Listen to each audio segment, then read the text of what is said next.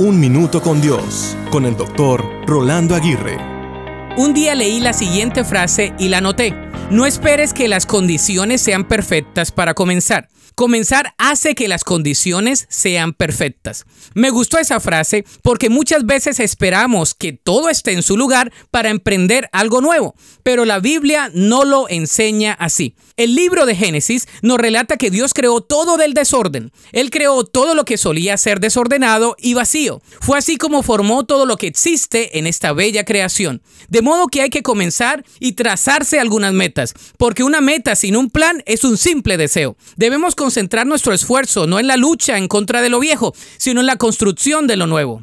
Dios nos recuerda que hay algo hermoso en la oportunidad de reescribir nuestro futuro. Cuando la puerta de la felicidad se cierra, otra se abre, pero a menudo solo miramos la puerta que se cerró y no vemos la que se ha abierto para nosotros. Así que no esperes tanto para comenzar en lo que has soñado, pensado y anhelado. Por favor, pasa de la ilusión a la acción. Recuerda que de la mano de Dios lo mejor está por venir. La Biblia dice en el Salmo 43, me dio un canto nuevo para entonar, un himno de alabanza a nuestro Dios. Muchos verán lo que Él hizo y se quedarán asombrados, pondrán su confianza en el Señor. Para escuchar episodios anteriores, visita unminutocondios.org.